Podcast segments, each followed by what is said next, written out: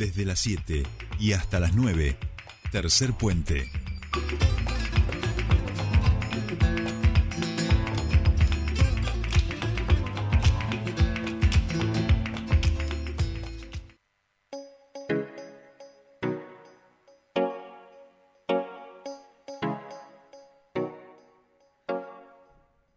Bien, continuamos con más tercer puente y les contábamos al inicio del programa que íbamos a estar eh, hablando sobre este paro anunciado para el día de mañana, un paro de 24 horas de los profesionales de la salud. Nosotros obviamente queremos hacernos eco de esta medida de fuerza, conocer cuáles son los reclamos.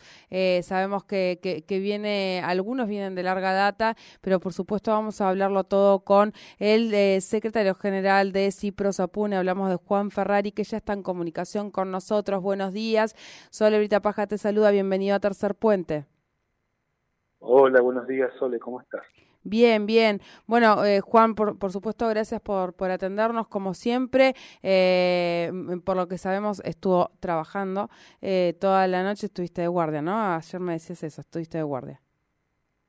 Finalmente la, la noche no, hice 12 ah. horas de guardia de día y ahora, ah, ahora la jornada habitual. Habitual, habitual. Bueno, bueno, Juan.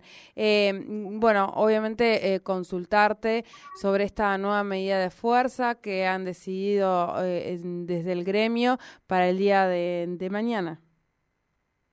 Y con, con suma preocupación eh, nos vemos eh, en la necesidad de, seguir reclamando ante una situación que no es novedosa y lamentablemente es previsible, no es como nos pasó en pandemia o no es una catástrofe natural, sino que hace, hace meses y años venimos anunciando, denunciando y venimos reclamando de nuestro sindicato por el vaciamiento del sistema de salud pública, tanto en lo que respecta a algo fundamental que es eh, el recurso humano, las y los trabajadores eh, necesarios, formados y adecuadamente eh, ingresados por concurso para conformar los planteles completos de trabajo para la atención en la salud, que como ya lo hemos dicho, a lo largo y a lo ancho de la provincia, en múltiples hospitales, especialidades y disciplinas, no solo hay faltantes, sino que de forma muy irresponsable las autoridades de salud vienen contratando trabajadores sin formación, sin residencia, sin posgrado y sin la especialidad en la que quieren que trabajen, eh, sino que además por la muy mala gestión y muy malas políticas de trabajo definidas en conjunto entre este gobierno, esta administración de la cartera de salud eh, y en connivencia con gremios signatarios un convenio colectivo de trabajo, que dijimos ya en los últimos años, cinco años, que iba a dilapidar el funcionamiento de nuestro querido, tan importante y reconocido Ochoa Sistema de Salud, tenemos un vaciamiento y un desabastecimiento de fármacos, de insumos, reactivos de laboratorio y medicamentos que nos lleva a encarar eh, este invierno con faltantes marcados, que han denunciado trabajadoras y trabajadores de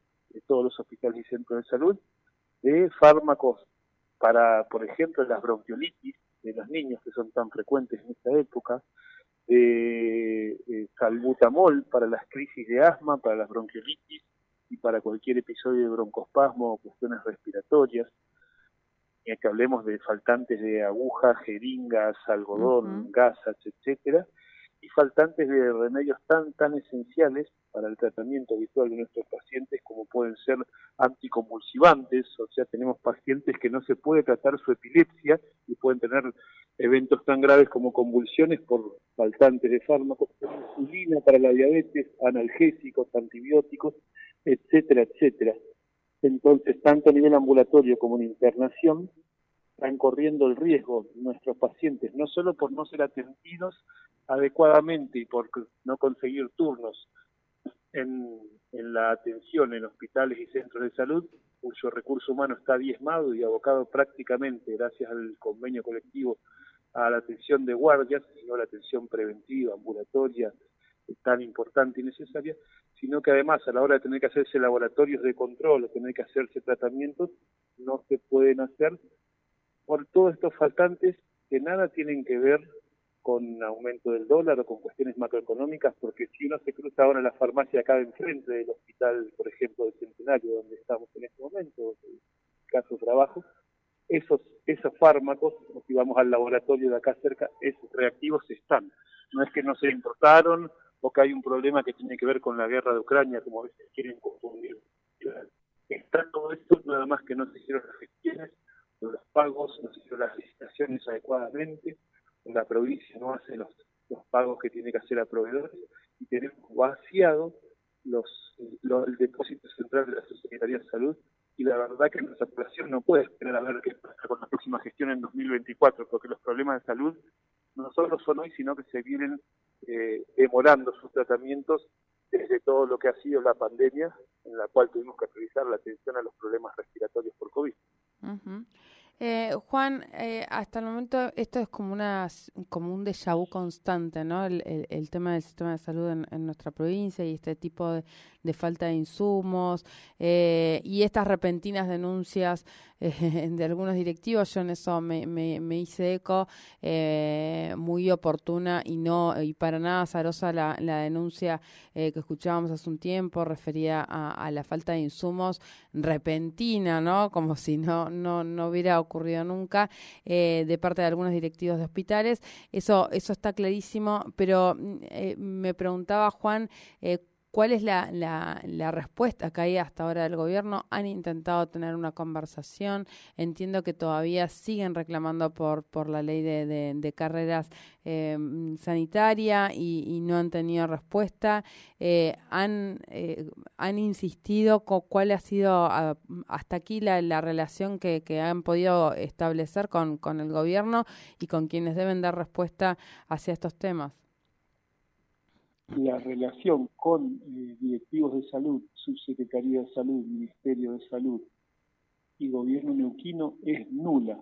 La falta de atención, de escucha a las y los trabajadores, la falta de democracia sindical y de reconocimiento a los cuatro gremios en salud pública es tal que no hay ningún tipo de respuesta ni de diálogo y la única respuesta es cuando a veces desde los medios se les habla de estos temas a eh, directivos que solamente en campaña salían a hablar por todos lados porque querían ver si volvían a ganar las elecciones. Y en ese momento escuchamos al presidente de la legislatura, vicegobernador actual, que era candidato gobernador, decir que hay diálogo y se comenzaron a hablar, por ejemplo, cuando nuestros sindicatos y lo que hicieron una reunión con la candidata Ana Juan, te estamos perdiendo. Hay un momento como que se, se empieza a ir. Estabas hablando de, que en ese momento era candidata em, eh, eh, Ana Pechen, pero te, fuiste moviendo. A ver ahí. Ahí, ahí un poquito mejor. Ahí un poquito mejor. Es como que fue perdiendo la señal. La señal. ahí estamos bien, ahí estamos bien, ahí estamos bien, Juan. Tuvimos una sola reunión en los últimos dos años. La única reunión que tuvimos fue una reunión con Ana Pechen una semana antes de las elecciones del 16 de abril, eh, acaso para que pueda decir en los medios Marcos Coman que estábamos en diálogo con todos los sectores. En esa reunión Ana Pechen, que no es parte del gobierno actual, dijo, yo no soy parte del gobierno actual, pero no entiendo cómo y no estoy de acuerdo con que un proyecto de ley que estaba ampliamente trabajado haya sido cajoneado desde diciembre del 2021 en la legislatura cuando había trabajo, consenso y trabajo inclusive con funcionarios de alto rango del Ministerio de Salud.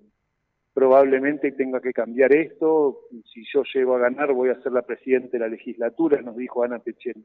Lo mismo que la vicegobernadora actualmente electa, Gloria Ruiz, en calidad de intendenta de Plotier, siendo el Hospital de Plotier uno de los ejemplos más de la debacle de recursos humanos y de los déficits marcados que tenemos en salud pública, nos dijo que teníamos que tener diálogo sí o sí desde nuestro sindicato y desde todos los sectores con eh, la próxima ministra o ministro de Salud, que apenas se designe, ella iba a gestionar para que tengamos diálogo, que tendría que haber trabajo en la legislatura y no podía ser frenado un trabajo legislativo por amenazas mafiosas de otros sindicatos, como pasó en el caso del proyecto de ley de carrera profesional, donde el secretario general de ATE dijo que si ese proyecto avanzaba, él iba a mandar a, parar toda la provincia. para no seguramente para no perder eh, la enorme cantidad de dinero y poder que él obtiene por esta destrucción programada del sistema de salud pública que hacen con el gobierno. Y nos preguntó Gloria Ruiz si eh, podía esperar el sistema de salud hasta fin de año o hasta el año que viene con toda la debacle que está y le preguntamos nosotros si las pacientes y los pacientes, las centenares de cirugías programadas que no se hacen y biopsias que no se toman y endoscopías que no se hacen y enfermedades tan graves como tumores o cánceres que no se diagnostican a tiempo o que no se tratan, o la diabetes que hoy no se controla de un paciente, la epilepsia que no se trata, pueden esperar, seguir esperando y esperar un año más. Ese es el problema que planteamos porque va mucho más allá de, las condiciones laborales que nos parecen fundamentales para que podamos atender bien a nuestros pacientes. Esto último que acabo de decir es lo más importante.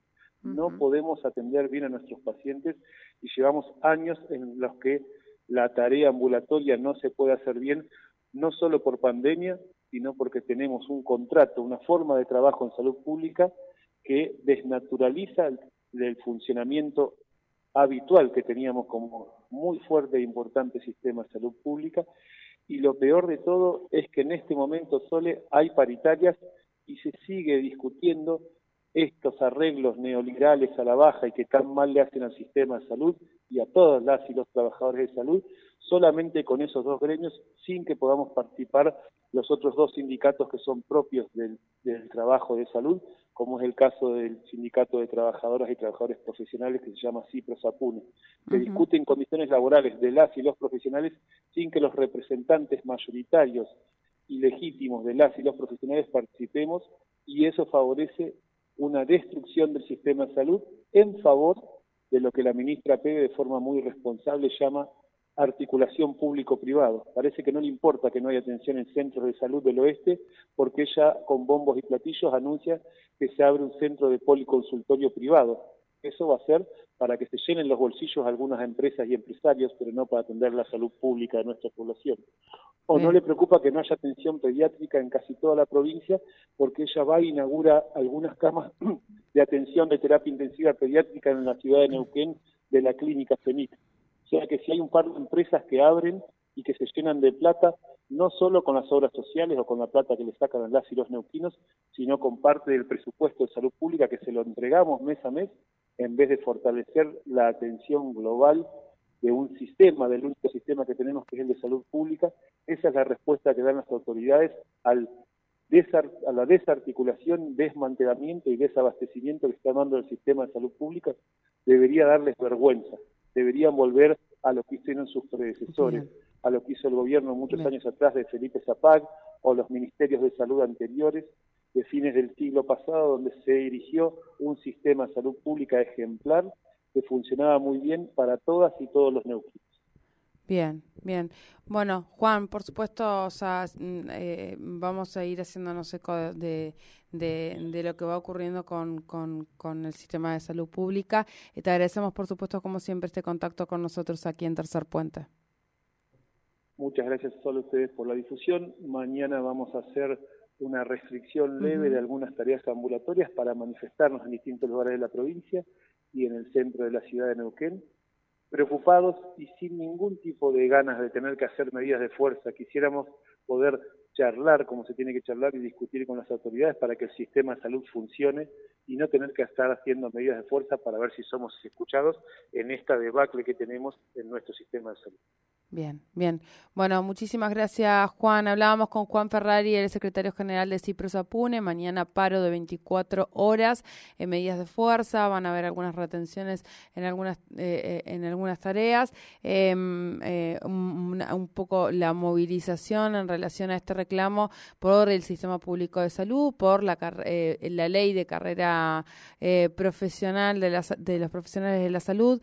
Bueno, son varios los reclamos y sobre todo, y el fundamental tiene que ver con la debacle del sistema público de salud, el deterioro que está padeciendo. Ahora en un ratito vamos a em, poner una convocatoria que tiene que ver con el sistema de pediatría del Hospital Plotier, que están pidiendo ayuda. Vamos a mencionarlo y mencionarles a aquellos que están por la zona de eh, límite entre Plotier y Neuquén, en la calle Río Colorado al 1100. En